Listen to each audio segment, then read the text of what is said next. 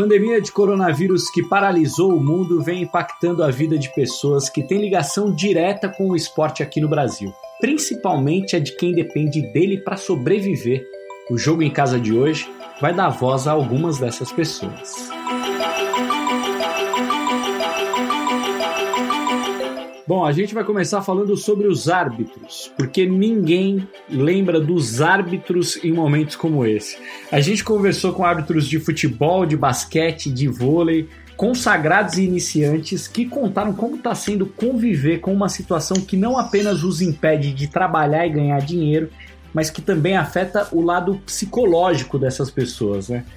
Martim, esse problema, claro, prejudica trabalhadores do Brasil inteiro e os árbitros fazem parte desse cenário, né? Tudo bem? Tudo bem, Guilherme. Um abraço para todo mundo que nos ouve. Pois é, a situação é especialmente dramática para os árbitros porque eles não têm o mesmo apelo do craque, do ídolo, do jogador. Ninguém sai de casa para ver um árbitro, né? Ninguém liga a TV para ver o árbitro. A gente vai para o estádio ver o Gabigol, a gente liga a TV para ver o Messi e os árbitros e os auxiliares, todo mundo que trabalha nessa área acaba sofrendo um pouco mais especialmente porque eles não têm vínculo com as federações nem com os clubes, eles dependem diretamente do jogo acontecer. Eles ganham se tem jogo, se eles trabalham, eles ganham. Se não tem jogo, eles, eles não apenas não têm como ganhar, como eles não têm como cobrar lá na frente.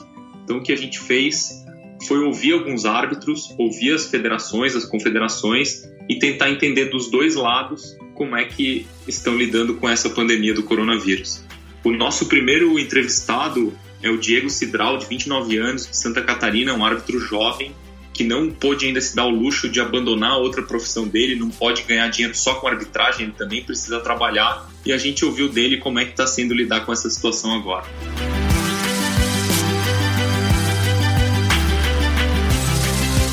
Diego, tudo bem? Como é que você está se virando agora que você de um dia para o outro foi impedido de apitar, impedido de ganhar seu dinheiro como árbitro, como é que você está lidando com essa situação? Tudo certo, tudo, tudo bem. É, no momento ainda está tudo tranquilo porque é um começo, né? Então a gente a gente acabou de sair de um mês, tamo, amanhã estamos entrando em outro, então até agora não fez muito, muita diferença na situação, mas com o passar do tempo, né, com o passar dos meses, com certeza vai, vai afetar diretamente na, na renda, né. Quase todos os árbitros têm que ter outra profissão para para completar ali a renda não dá para ser só árbitro porque é uma atividade que não tem um ganho fixo, né? Você depende de quanto ganha por jogo. Como é que é essa situação para você? Conta para gente, você tem outra profissão? É, você teve que mudar, mudar de profissão depois que passou a ser árbitro com é, apitar com mais frequência? Como é que é isso para você? É, é uma coisa que na, meus instrutores na federação, quando eu comecei a fazer o curso, eles deixaram bem claro que o árbitro teria que ter uma outra profissão, né? Então, na época, eu trabalhava em empresa e tive que sair de empresa, no caso, porque não, não tem como bater um horário, né? Ter um horário fixo. Então, hoje eu trabalho com seguro, é uma empresa da família mesmo, então fica bem tranquilo para mim. Mas no momento também estou parado pela situação de não poder estar trabalhando, né? Você conseguiu já fazer a conta de quanto dinheiro você vai deixar de ganhar? Qual vai ser o tamanho do seu prejuízo por causa dessa parada? É, essa conta é bem, é bem superficial, na verdade não tem como ter um valor exato, porque a gente depende das escalas, né? Então, eu sendo escalado, eu tô ganhando, né? Eu não sendo, eu não, não tô. Isso poderia vir a acontecer até por uma algum problema em algum jogo, alguma situação assim de talvez não estar tá trabalhando, né? Então, essa conta não tem não tem ao certo, mas com certeza é a gente fica, fica torcendo para que volte logo para a gente poder estar tá fazendo o trabalho que a gente gosta. Né? No meu caso, que eu sou CBF, a taxa do campeonato estadual é, é R$ 1.500, né? Então, isso, no mínimo, um jogo por mês eu estava fazendo, né? Um, na verdade, até agora, dois por mês eu, fiz, né? Em janeiro, fevereiro e março. Vocês estão tendo algum tipo de ajuda da ANAF, do sindicato, da Federação Catarinense, da CBF? Não, por enquanto, o que a gente fez no nosso próprio grupo do Sinafest, né, do sindicato, foi se organizar e várias, várias pessoas se disponibilizarem a ajudar alguns árbitros que, que no momento têm uma precariedade um pouquinho maior, né? Nessa condição, que não estão podendo trabalhar e tal. Então, é a campanha Árbitros Unidos, ela está tá sendo promovida pelo Senafesc aqui em Santa Catarina. E uns, no, o propósito é o, um, os árbitros que podem um pouquinho mais ajudar aqueles que estão têm uma situação um pouquinho é, mais precária. A satisfação que eu tive até hoje com a minha profissão da arbitragem, acho que nenhuma outra me daria. Então, para mim, não espera, demora o tempo que demorar, a gente está cada vez mais ansioso, fica ansioso para poder voltar.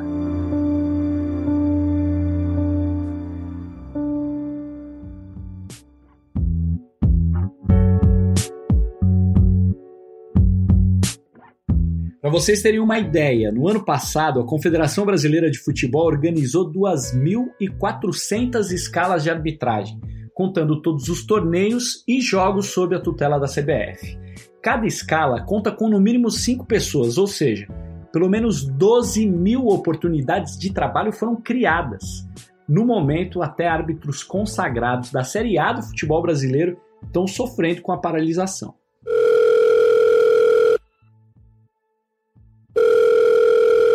Oi, tudo bem? Tu me escuta?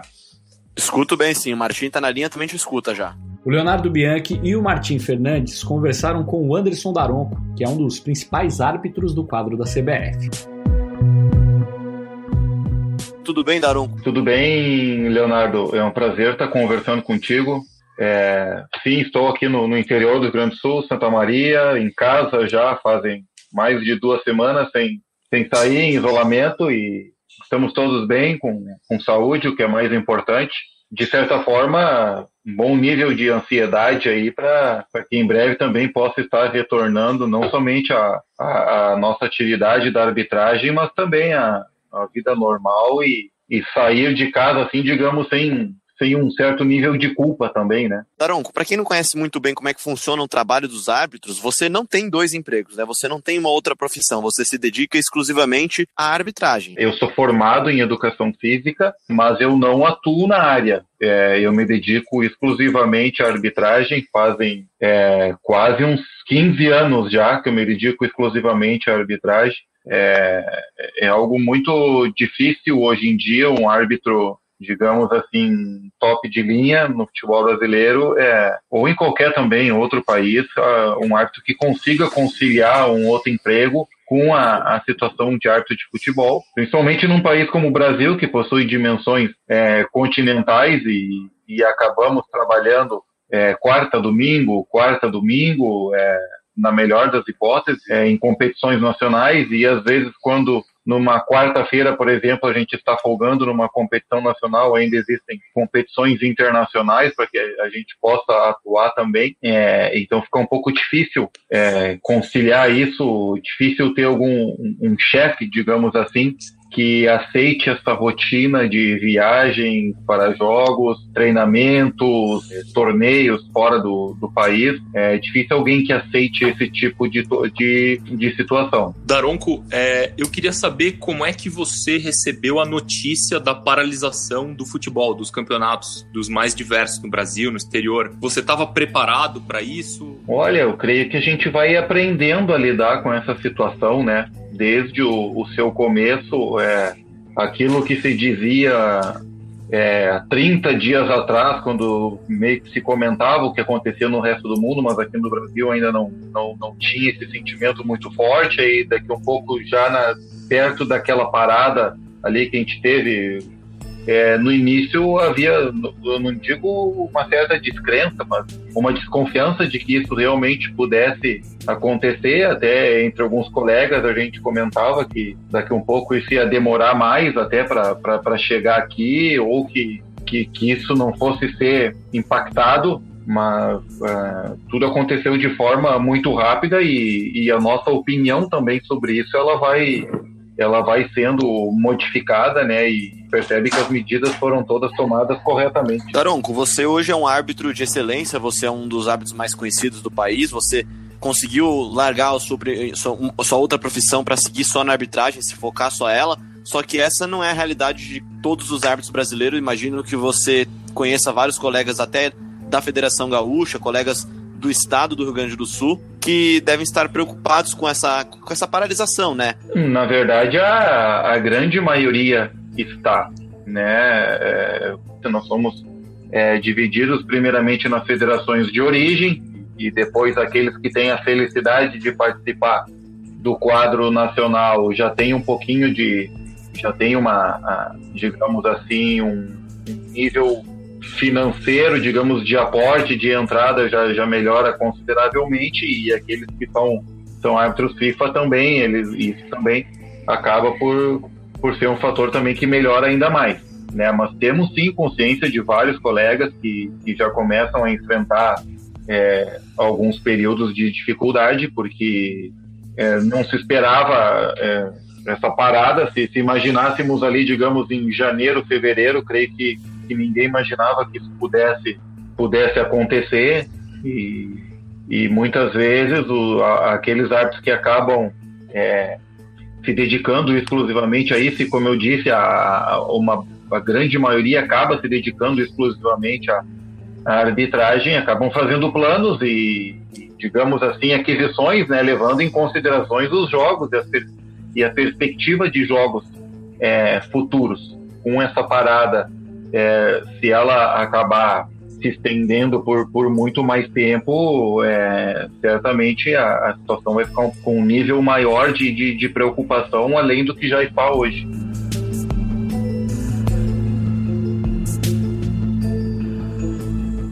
Ontem, quarta-feira, a CBF anunciou um programa de ajuda para as quase 500 pessoas que trabalham com arbitragem na confederação. A gente conversou com o Leonardo Gaciba, presidente da comissão de arbitragem da CBF. Acho que nenhum de nós né, passou por uma situação semelhante a isso. Né? Então, esse acho que é um momento de, de reflexão acima de tudo, mas saber que vai passar em breve. Uh, estamos todos muito preocupados com a, com a questão da saúde temos, graças a Deus, não temos nenhum tipo de, nenhum caso dentro da, da, da arbitragem brasileira, é, não tivemos nenhum tipo de problema, nenhum, nenhum árbitro que foi contaminado, não temos essa informação, isso nos dá muita tranquilidade para a gente continuar o nosso trabalho. Então, esse é um caso completamente atípico. Eu acho que nenhum brasileiro, nenhuma pessoa no mundo inteiro conseguiu imaginar que um dia nós fôssemos passar por isso. Então é um momento de muita resiliência, um momento de muita calma, tranquilidade para continuar fazendo né, esse trabalho, essa manutenção do trabalho, mas acima de tudo mantendo essa proximidade com os nossos árbitros, né, que o mais importante de tudo é saber que eles não estão sozinhos. Uh, presidente Caboclo, né, nós fizemos aqui uma, uma proposta para o presidente, ele achou justa. O que nós estamos fazendo é exatamente o adiantamento do maior campeonato que o árbitro trabalhou no ano passado, ou seja, a maior taxa que ele recebeu no ano passado. Por exemplo, um árbitro da FIFA que apitou um jogo da Série A do Campeonato Brasileiro, a remuneração, a taxa dele é 5 mil reais. Então ele vai receber em cima desse maior valor que ele recebeu. Os árbitros que estão ingressando né, no quadro ou que fizeram somente categoria de base, eles vão receber um aporte né, de 700 reais, que é o valor mínimo que, que existe da taxa, e assim sucessivamente. Então, o árbitro básico que trabalhou na Série A do Campeonato Brasileiro recebe essa taxa relativa a isso, a maior remuneração que ele recebeu em campeonatos coordenados pela CBF no ano passado. Mas é claro que essa situação, né, gente, atinge muito mais árbitros de outras modalidades. A gente conversou com dois deles.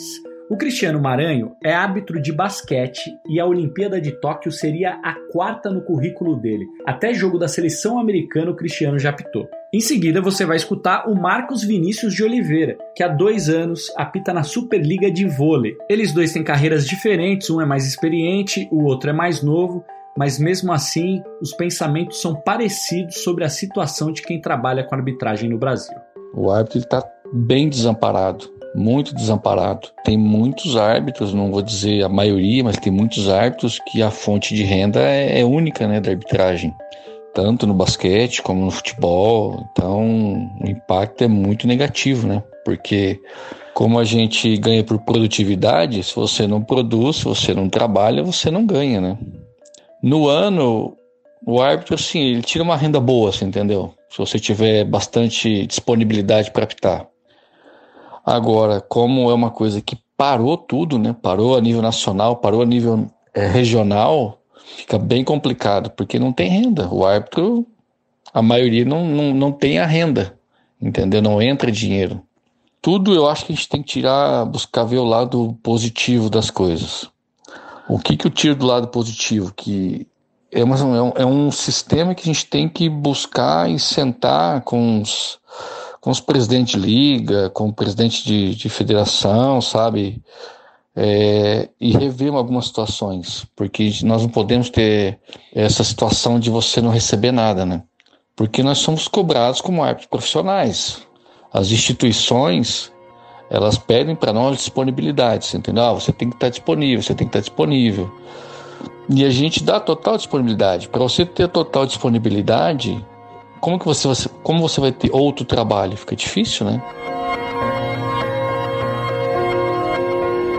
Primeiro, ele serviu essa situação para deixar exposto o quanto uh, a nossa atuação, apesar de ser importante, ela não é valorizada e ela não é respeitada no nosso país. Seja independente de qual modalidade, a gente sabe que no, no, a gente tem conhecimento no futebol, se eu não me engano, existe um caminho de profissionalização, mas nos demais não existe. Né? A gente tem que atuar em outras áreas.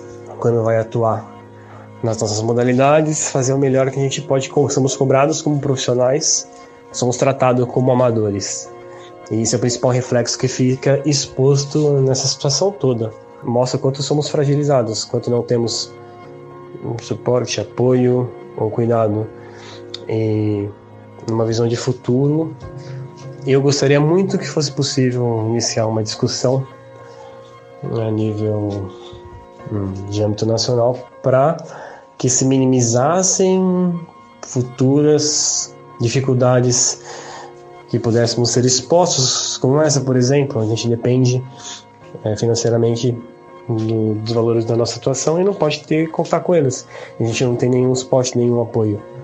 Numa situação de utopia, o desejo de, da profissionalização da, da função seria algo muito bom e viável para todos os lados.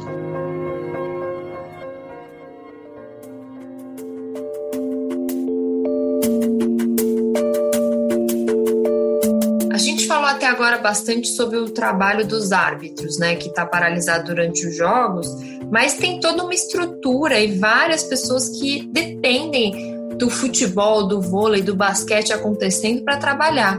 E um deles, eu vou conversar agora aqui, é o Paulo Henrique Bernardo. O Paulo ele tem uma barraca de pernil. Aqui em São Paulo é muito tradicional, né? As pessoas comerem o sanduíche de pernil na porta do estádio, uma tradição.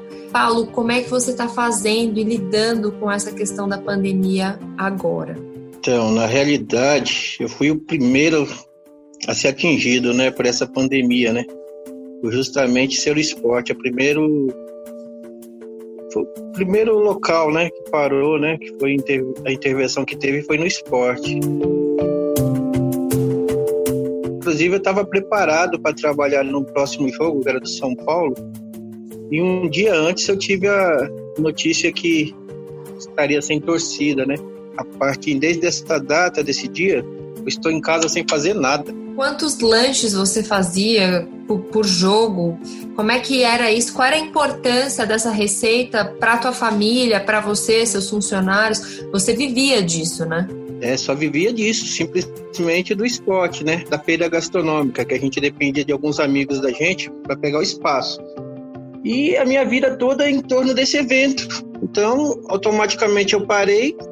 Duas pessoas que dependiam de mim, geralmente duas, três, que trabalhavam comigo também parou junto. E eu não acho uma solução. Preciso, nesse período de crise, inventar alguma coisa para me fazer, porque com o que eu faço não tem condição, porque eu moro num bairro que é periferia e aqui as entregas, não vai, não vai funcionar no meu bairro, entendeu? Que é um bairro carente. Então eu não tenho o que fazer, realmente. Não sei nem o que fazer nesse momento.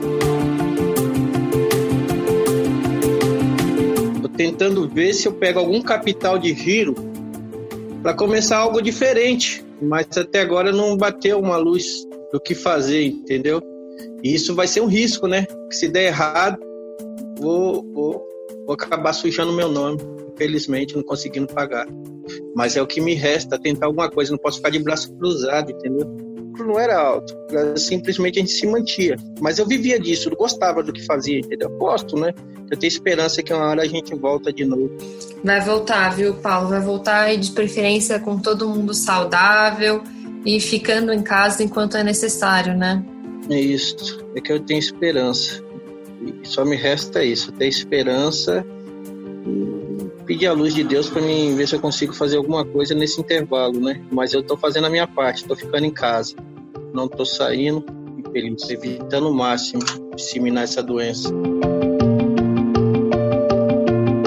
O Paulinho é exemplo de cidadania uma pessoa que está sofrendo muito com a paralisação, mas que mesmo assim continua fazendo a parte dele para que o vírus não se espalhe ainda mais pelo país. Quase 40 milhões de trabalhadores são informais no Brasil. Gente que precisa, por exemplo, de eventos esportivos para sobreviver só que, de acordo com a Organização Mundial da Saúde e com médicos do mundo inteiro, o confinamento continua sendo a melhor medida para evitar o contágio da Covid-19. Aglomerações, claro, ainda são perigosíssimos. Ou seja, o esporte e todos que têm uma vida ligada a ele ainda estão longe de voltar à normalidade.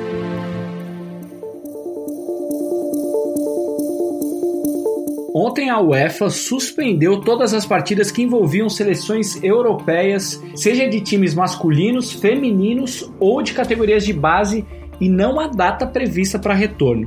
No tênis, o torneio de Wimbledon também foi cancelado, é a primeira vez desde o fim da Segunda Guerra Mundial que o torneio mais tradicional do circuito não será realizado. Um outro grande slam de Roland Garros na França já tinha sido adiado do começo de maio para o fim de setembro uma decisão inédita na história. A gente quis saber a opinião do Fernando Meligeni, um dos principais nomes do tênis brasileiro, sobre tudo isso que está acontecendo em uma das modalidades mais poderosas do esporte mundial.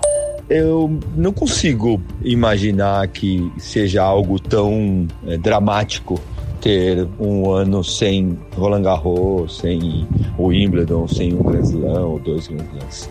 É, eu acho que o tênis já é totalmente consolidado e pelos motivos que a gente está vivendo é, são mais do que normais e mais do que entendíveis você não ter um, um torneio desse porte.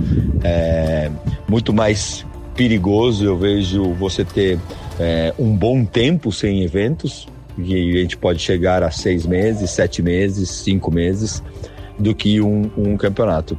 É, ao mesmo tempo, não vejo problemas também para o evento, para o torneio, porque ele é, consegue se segurar sem ter um ano. É, a vida do tenista vai continuar, a vida do tênis vai continuar e a gente espera que é, tenhamos uma recuperação rápida de toda todo mundo do tênis e todo mundo que, que tem a ver com o esporte. Já que no episódio de hoje, galera, a gente falou sobre tênis, basquete, vôlei, futebol, nada mais justo que convidar o Everaldo Marques para compartilhar os pensamentos dele sobre esse momento que a gente está vivendo. O Everaldo já narrou, acredite, 63 modalidades diferentes na carreira dele. Fala aí, Evê, tudo bem? Que honra te ter aqui. Fala aqui, pessoal do Jogo em Casa. Obrigado pelo convite, sucesso nessa nova empreitada. Tô ligado aqui, hein? E quando eu paro para pensar sobre os dias que a gente está vivendo e nos impactos disso, é claro que mexe comigo, né? 2020 já estava sendo um ano especial, diferente, de uma mudança profissional importante na minha vida, é, um misto de incerteza e esperança. Mas 2020 também um ano cheio de sonhos. E aí, do dia para noite, todo mundo foi obrigado a pisar no freio. A frear forte, né? Já que você é da Fórmula 1, aquela freada bem no final da reta e forte para fazer uma curva ali em primeira, segunda marcha. A gente foi obrigado a fazer o oposto do que a tal da vida moderna vinha exigindo de todos nós. E ninguém sabe quando é que a gente vai voltar ao ritmo normal. Será que a gente vai voltar do mesmo jeito que antes? Olhando o copo meio cheio e pessoalmente aqui, eu tenho que dizer para você que essa pausa forçada fez com que, em razão do fechamento das escolas, né, meu filho de 8 anos passasse a ter aulas online, à distância. E aqui em casa eu assumi essa tarefa de ajudá-lo a navegar pela plataforma da escola, é, a entender as tarefas, a complementar o trabalho dos professores. E isso acabou aproximando o meu filho e eu ainda mais. A gente está conectado como nunca agora. E isso é um efeito colateral positivo desse momento, se é que dá para dizer isso. O curioso é que pisar no freio, desacelerar, era exatamente um dos sonhos que eu tinha quando eu mudei de emprego, quando eu vim para os canais Globo. É, uma das coisas que essa mudança me traria em 2020 seria exatamente essa: ter mais tempo. Trabalhar num ritmo que me permitisse cuidar melhor de mim, cuidar melhor dos meus. E essa pausa forçada pela pandemia só reforçou na minha cabeça o quanto o tempo é o nosso ativo mais importante na vida. Ter tempo não tem preço. E quando tudo isso passar, e vai passar em breve se Deus quiser, eu acho que todos nós vamos encarar a vida de um outro jeito e com outra escala de valores. É, algumas coisas mais simples, mais essenciais, vão ter um outro peso nas nossas vidas. Um abraço, Gui, um abraço a todos. Perfeito, Evê, eu concordo muito. É tempo de guerra e de muito aprendizado. O Jogo em Casa tem a produção da Bruna Campos, edição do Leonardo Bianchi, coordenação do Rafael Barros e gerência do André Amaral. Lembrando que você encontra o Jogo em Casa na Apple Podcasts, no Google, no Pocket Casts, no Spotify e, claro, no globesport.com/podcasts. Um abraço e até amanhã.